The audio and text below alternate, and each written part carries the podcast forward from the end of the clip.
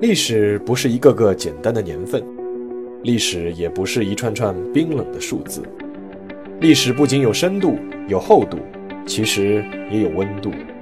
行事有态度，做人有温度。我是馒头大师，欢迎来到历史的温度，让我们读懂过去，活好当下，坦面未来。各位听众朋友们，大家好，这里是馒头说历史的温度。今天呢，我们继续《寸雪河山》这个专辑。上一期啊，我们讲了1937年的上海淞沪会战，那确实是非常的惨烈。那期节目呢，也成了馒头说历史的温度开播以来，呃，录制时间最长的一期。我看那期节目后面大家的留言也都非常的感慨。那么今天呢，我们就顺着这个时间线继续往下讲。那上一期啊，我们讲到这个淞沪会战虽然打得很悲壮，但是打到后面，由于蒋介石是瞻前顾后，指挥失当，本来可以是正常的撤退，变成了一次大溃败。而这一溃败呢，也让当时从上海到南京的大量的防御工事啊，完全失去了作用。当时中华民国的首都就直接暴露在了日军面前。一提起抗日战争中的南京啊。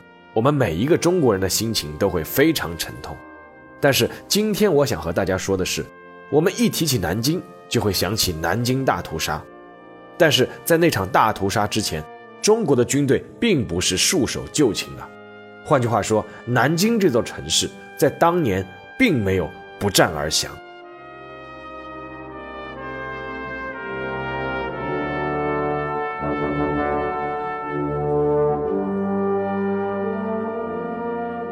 让我们先把时间回到一九三七年十二月七日凌晨五点四十五分，南京的明故宫机场起飞了一架飞机，在那架名为“美龄号”的飞机上坐着的是蒋介石。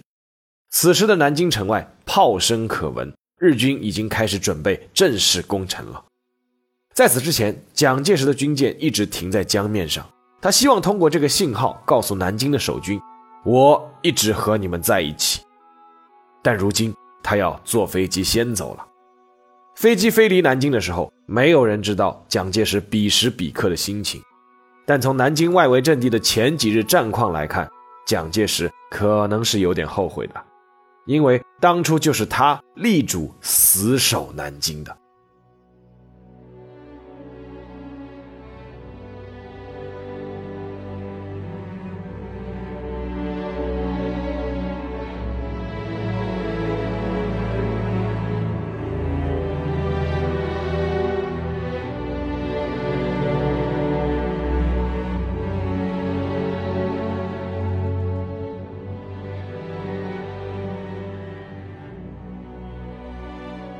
就在半个月前的一九三七年十一月二十日，日本人得到了一个令他们大为震惊的消息：中国的国民政府宣布将中国的首都从南京迁走，转到重庆。刚刚取得淞沪会战胜利的日本人一直憋着一股劲，要趁势拿下离上海只有三百多公里的中国首都南京，进而使中国政府彻底屈服，坐下来谈投降的条件。但是现在中国人却宣布要迁都了。这是要奉陪到底的意思啊！那么南京还打不打？当然要打。在淞沪会战已经杀红了眼的日本人，早就已经视南京为必须拿下的囊中之物。日军的第十军司令官柳川平助和上海派遣军总司令松井石根，甚至在没有得到参谋本部允许的前提下，就争相向南京进发，企图是夺取头功。十一月二十八日。在日本少壮派军人一片“南京，南京”的呼喊中，本来还打算开始和中国谈判停战条件的日军参谋本部，最终批准了进攻南京的命令。日本人决定打南京了，那中国人守不守？蒋介石为此专门召开了一个高级将领的内部会议。时任第五战区司令长官的李宗仁态度最明确：南京不能守。李宗仁的理由其实也站得住脚。南京虽然是十朝古都，又是首都，意义非凡，但是现在从战术上说，已经是个绝地了。敌人可以三面合围，而南京呢，北临长江，又无路可退。另一方面，南京现在的守军全是从淞沪战场上溃退下来的国军，兵源不足不说，士气还受到了沉重打击，根本就抵挡不住日军的进攻。李宗仁的建议是宣布南京为不设防城市，避免敌人借口屠杀平民。中国军队的主力呢，撤到长江两岸机动，让日军呢空得南京一城，没有实际意义。对于李宗仁的这个提议呢，时任参谋本部的副参谋长、主持制定整个抗日计划的有“小诸葛”之称的白崇禧，他非常的赞同。李宗仁和白崇禧同为桂系，意见呢自然一致。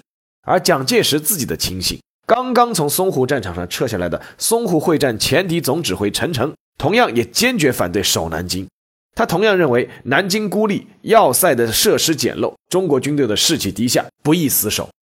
他认为日军其实在战略上已经失败，就是我们之前也说到过，就是他已经放弃了从北向南，改由从东向西进攻。那么中国军队就应该迅速撤离战场，开始持久抗战。而蒋介石的智囊、时任军令部第一厅厅长的刘斐揣摩出了蒋介石的意思，于是刘斐发表了自己的意见，算是稍微给了蒋介石一点面子，那就是象征性的防守一下。刘斐认为南京是孤城。守肯定是守不住的，但南京毕竟是首都所在，又不能不做任何抵抗就放弃。所以刘斐的建议是用十二个团，最多十八个团，象征性抵抗一下就主动撤退吧。蒋介石一直不吭声。这个时候，有一个人站了起来，朗声说道：“南京是我国首都，为国际观瞻所系，又是孙总理陵墓所在。如果放弃南京，将何以面对总理在天之灵？”因此，非死守不可。蒋介石听到这个话，就点了一下头，说：“嗯，南京还是要守一下的。”那那个发言的人呢，叫唐生智。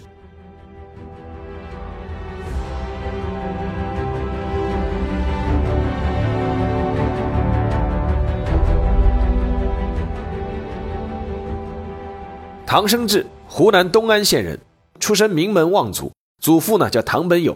官拜清朝是广西提督，因为政见不合呢，唐生智一生有三次反蒋，其中有两次呢是和其他人一起，导致蒋介石下野，但最终呢两人握手言和。不过无论如何，唐生智肯定不是蒋介石的嫡系。唐生智常年信佛，人称佛教将军，但他的部队其实战斗力很强。北伐战争时期，以唐生智的湘军第四师改编的国民革命军第八军，是整个北伐部队里战斗力最强的部队之一。唐生智在会议上力挺死守南京，其实是有些出人意料的。有人后来也有过一种揣摩：当时在蒋介石麾下并不如意的唐生智啊，可能是希望借这次机会重新有所作为。但这种话说起来自然是很轻松的。当时的南京危在旦夕，哪怕是出于私心，又有多少人敢出面主持这样的危局？蒋介石随即任命唐生智为南京卫戍司令长官。那么唐生智手里有多少牌可打？说实话，实在不多。算上淞沪会战退下来的残兵败将，大概有七个军。但是因为都是编制不全的部队，所以满打满算只有十五个师，大约十万人。按照另一种确切的说法，大概是在八万人左右，而且还是士气低落的八万人。而日本方面，因为是要攻占敌人的首都，所以都像打了鸡血一样兴奋，整个投入的兵力为三十万人左右。南京正面战场大约聚集了十万日军。携带大量优势火力装备，但是唐生智还是决心死守。为了表示决心，唐生智向交通部长俞飞鹏提了一个要求，就是把唯一能从南京出逃的长江边的下关码头到对岸浦口码头的轮渡和各类船只全部撤走。唐生智还要求驻防江对岸的这个中国军队，凡是由南京向北岸渡江的任何部队和军人的个人都必须制止，必要时是可以开枪射击。有一种说法说，唐生智接受了守卫南京的任务，但是第二天就把自己的家眷都转移了。但是从唐生智儿子的回忆以及一些其他的史料来看，唐生智和他的家人当时还是都留在南京的，直到最后一刻。唐生智曾回忆当时他和蒋介石的一段对话，是这么说的：唐生智说：“我同意守南京，掩护前方部队的休整和后方部队的集中，以阻止和延缓敌人的进攻。”那蒋介石就问。那哪一个守呢？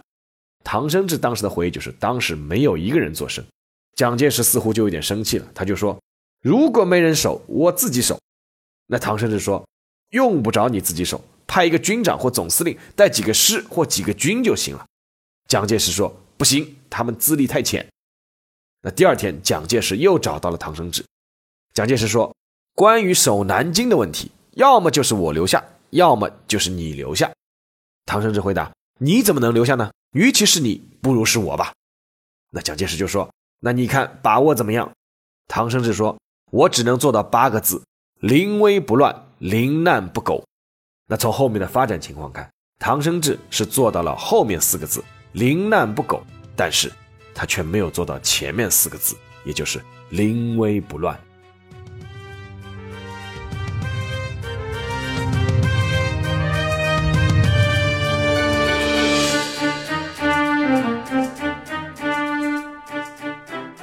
一九三七年十二月七日，日军全面攻城的一刻终于来临。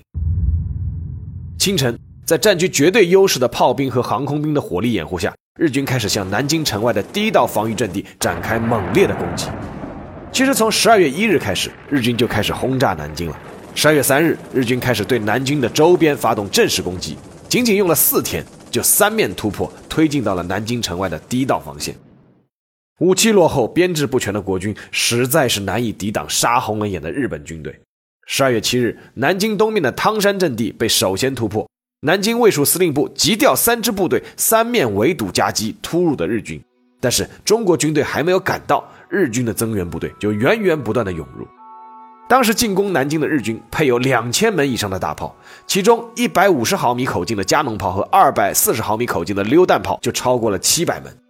在敌人的优势火炮面前，国军搭建的防御工事根本就不堪一击，很多优秀勇敢的机枪手直接就被轰死在机枪掩体里，一枪未发。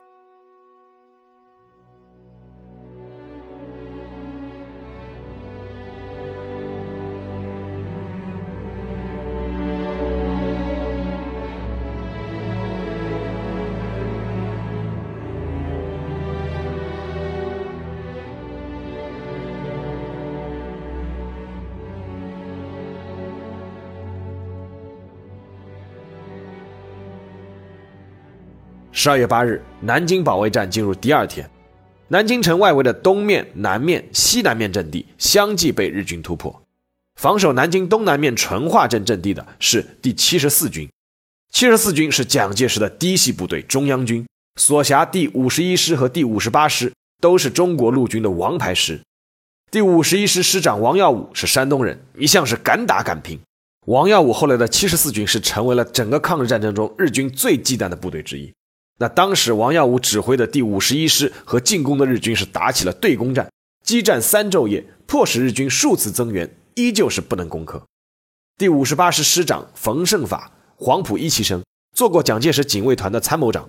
在战斗中，冯胜法穿着崭新的军装，端坐在师指挥部。他说：“他如果被打死，日军会向他的遗体敬礼，因为他会让日军认识一个死战死拼的师长。”拥有当时国军罕见的反坦克炮的五十八师击毁了日军五辆坦克，毙敌三百人。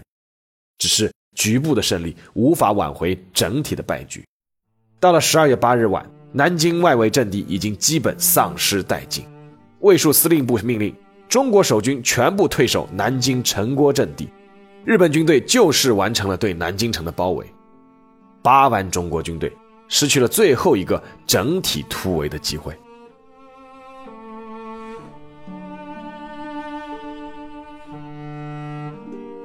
十二月九日，南京保卫战艰难地进入到了第三天。这一天，日军又出动了飞机，但是这次不是轰炸，而是投洒日军华中方面军司令官松井石根的所谓的劝降书。劝降书上面写：日军对抵抗者虽极为峻烈而服宽恕，然于无辜民众及无敌意之中国军队，则以宽大处之，不加侵害。唐生智随即下令。各部队应以与阵地共存亡之决心，尽力固守，绝不许轻弃寸地，摇动全军。南京守军誓死不降。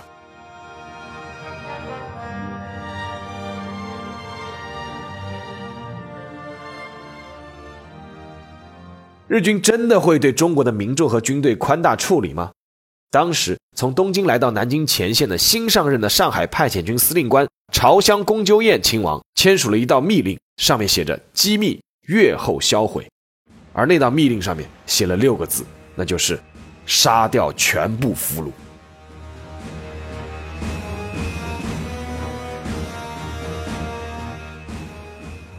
十二月十日，守城的第四天，从东面到南面，日军向南京的中华门、雨花台、光华门、紫金山等要点发起全面的进攻。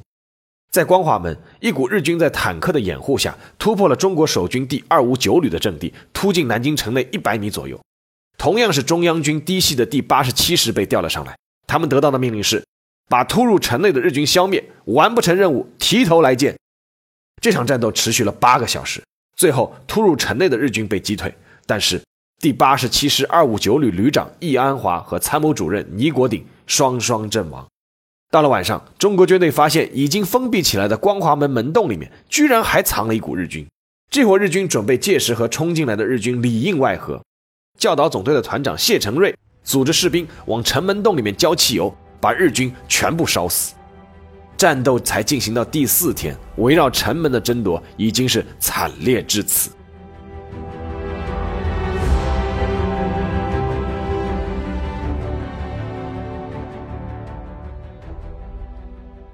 十二月十一日，第五天，南京紫金山一带，一场让日军也近乎疯狂的战斗打响了。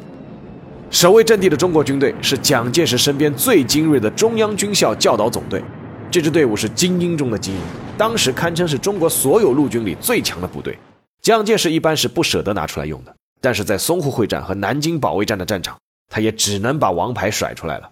教导总队的火力猛，攻势坚固，日军数天以来不能前进一步。当日军终于明白对面防守的是蒋介石的精锐部队后，他们在加强飞机大炮火力掩护的同时，又开始使用毒气弹。最后，双方进行了白刃战。中国军队的顽强大大出乎了日军的预料。与此同时，驻守雨花台阵地的第八十八师，在敌人猛烈炮火的轰击下，已经失去了抵抗能力，向中华门退去。而三百多名日军竟然跟着撤退的中国军队攻进了中华门。关键时刻，卫戍司令部的副司令长官罗卓英亲自到一线指挥部队，与日军展开巷战，最后全歼敌人。但是蒋介石最担心的事还是发生了。日军的国旗支队当日渡过了长江，开始向浦口方向加速运动。中国南京守军的唯一退路被切断了。这时候，蒋介石慌了。十一日的中午，长江北岸的顾祝同给唐生智打来了电话。电话里说：“委员长已下令要南京的守军撤退，你赶快到浦口来。”唐生智不肯，说必须要见到蒋介石的亲自命令。十一日晚，蒋介石拍来了电报，电报上说。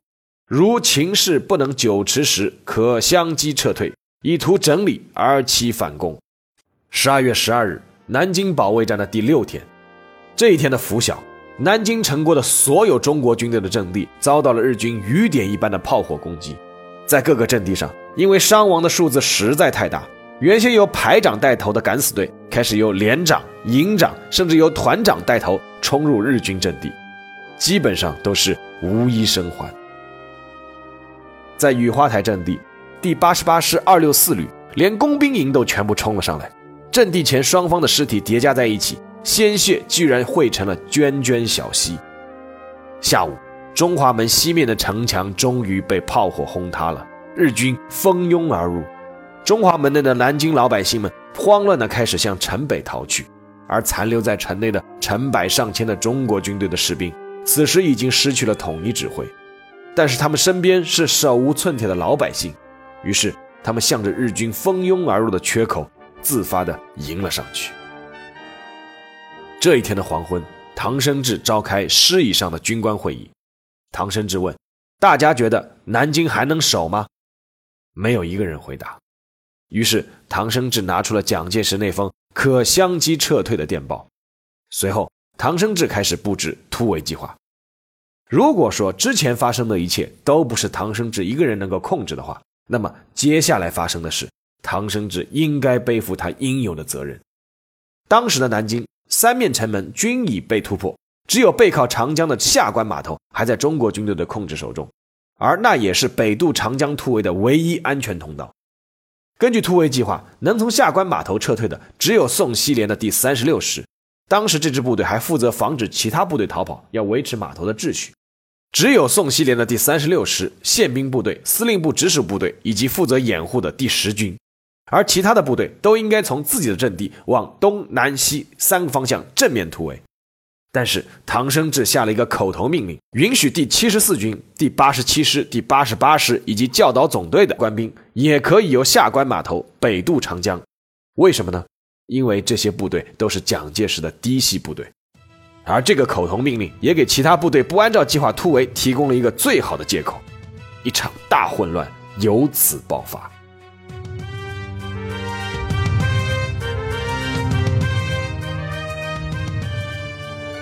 十二月十二日晚，混乱之夜，唐生智没有践行当初与南京共存亡的誓言，坐上早就准备好的船，到达了江对岸的浦口。司令官先跑了。而唐生智没有想到的是，就在他会议上布置突围计划之后，整个南京守军就已经陷入了混乱。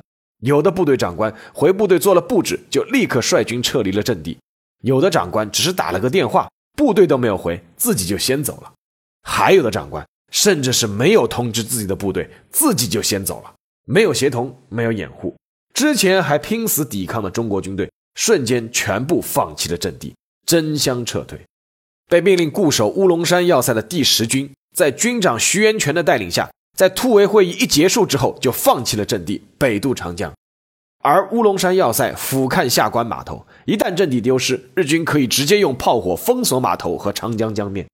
原本是担任掩护南京守军撤退的第十军，居然成了第一支撤退的部队。下关码头成了逃生的唯一通道，却也成了人间的炼狱。各路撤退的部队蜂拥通过必经之路，就是只剩下一个门洞的一江门。部队之间互不相让，吵骂不断，和维持秩序的三十六师几乎发生火并。而前文提到的那个用汽油烧死日军的教导总队的团长谢承瑞，竟然在这场拥挤中被活活踩死。到了码头，成千上万的中国士兵发现江面上空空如也，只有两三条渡船。因为之前为了表达破釜沉舟的决心。唐生智在开战前就把所有的船只都收缴了，那些无船可乘的官兵，要么抱着木桶、木板跳入江中，要么索性直接徒手开始游泳。但那个时候，日军的军舰已经赶到了，在江中漂流的成千上万的国军士兵成了活靶子，被不断的扫射，一时之间，江面上全是浮尸。而发现已经不可能渡江的官兵们，只能放下武器，一批批的成为了日军的俘虏。南京陷落的第二天，日本内阁首相近卫文某在新闻发布会上，针对南京守军坚持不肯投降的行为说：“不但中国军人，包括所有中国人，都是不可救药的劣等人。”于是，日军开始拒绝对中国使用国际法，一场惨绝人寰的大屠杀就此开始。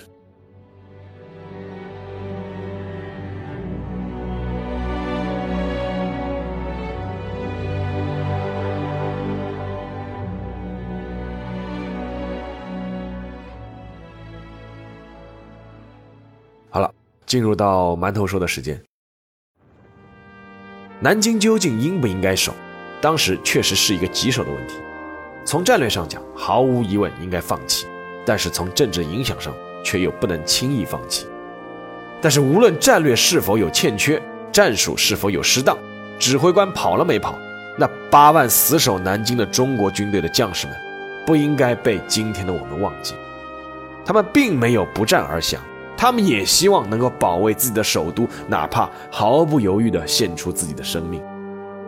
一九三七年十二月七日，日本不顾一切地发动了南京战役，随即获得了一个他们认为是巨大的胜利。但是他们错了，他们以为中国会就此屈服，其实绝不可能。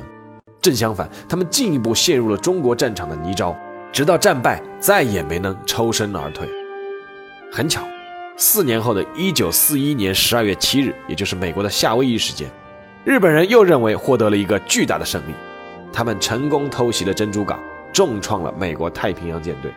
但是他们又错了，他们以为美国人就会就此低头谈判，但是美国那台超级巨大的战争机器反而因此开始全力发动，并且一发不可收拾，直到日本无条件投降为止。在战略判断上，日本从来都是输家。不过十二月七日这个日子，应该总是会被日本的军国主义者念念不忘的吧？那么他们是否会知道三十三年后的又一个十二月七日呢？一九七零年的十二月七日，联邦德国前总理伯兰特访问波兰，在华沙的犹太人殉难者纪念碑前，这位总理双膝跪地，诚恳道歉。